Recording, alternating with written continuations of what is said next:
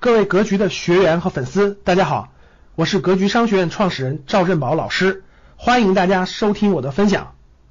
最近直播时候连麦啊，有位学员问我说：“老师，最近管理层这个这个金融机构都对房地产行业这个政策放松了，是不是房价又要上涨了？”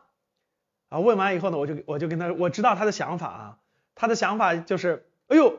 这个政策一放松，对吧？金融一放松，房价是不是又要涨呀？我是不是又能继续炒房子呀？继续投资房产呀？哎，我给一个评论叫白日做梦啊，不可能的。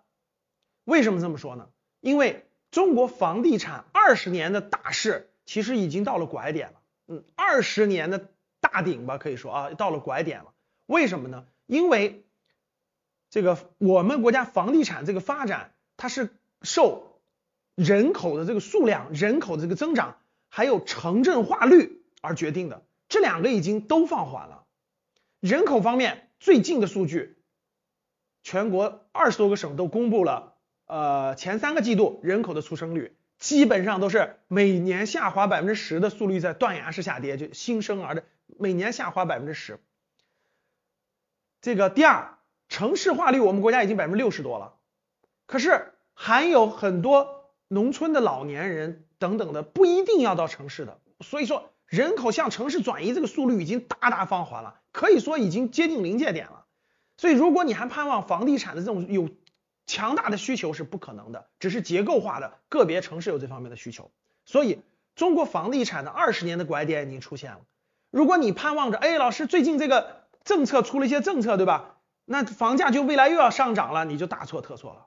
现在我们出的。短期的这种政策的放松，其实是为了防止房呃这个很多烂尾烂尾的出现啊，房地产项目烂尾的出现和大量的房地产企业破产而引发金融危机。所以大家可以看到，管理层下的门都是稳字当头，稳稳稳三个稳字，就要稳住，既不要烂尾，不要发生大面积的这个破产，公司房地产公司破产，也不可能房价再。继续继续大规模生产，最后全是浪费，全是泡沫。所以说，整个房地产行业的逐渐回落，有可能是一个比较漫长的过程。在这过程中，我提两点建议：第一个，你想投资房子这个心真的是要死掉了，就卡掉了，千万不要再有这个想法。第二，在资本市场上，房地产板块的公司回本之后啊，正常回来之后，其实还是要尽早转化的。不要想着它未来还有暴利或者还有更高的涨幅。你了解房地产行业的二十年趋势吗？你是否收到这个信息了？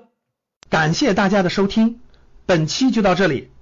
想互动交流学习，请加微信二八幺四七八三幺三二二八幺四七八三幺三二，欢迎订阅收藏。